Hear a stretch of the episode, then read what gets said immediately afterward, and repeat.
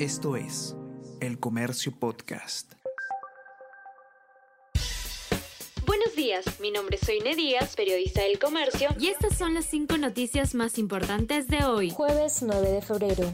Incertidumbre sobre nuevas elecciones sigue a poco de cerrar legislatura. Tras un sondeo entre las bancadas, no hay certeza de alcanzar los 66 votos requeridos para volver a debatir el adelanto de comicios. Si no se logra un consenso hasta mañana, se impedirá las elecciones de nuevas autoridades este año. Este debate recién podría retomar a fines de julio próximo.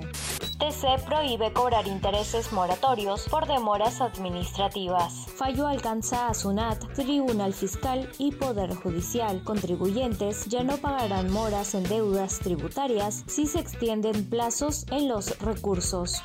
Dos bancadas buscan ocupar vicepresidencia del Parlamento. Los cinco voceados para reemplazar a renunciante Digna Calle pertenecen a Acción Popular y Bloque Magisterial temperaturas pueden superar los 30 grados centígrados este verano en Lima. Se recomienda que los menores y adultos mayores salgan por la mañana antes del mediodía y por la noche. Se debe usar sombrero de ala ancha para evitar una exposición directa a los rayos del sol. Además, niños y adultos mayores deben estar hidratados durante el día. Una vez en casa, los niños deben ser cambiados de ropa húmeda y bañados. Asimismo, el uso de los bloqueadores solares deben tener un factor de protección mayor de 30 y ser aplicados cada dos horas.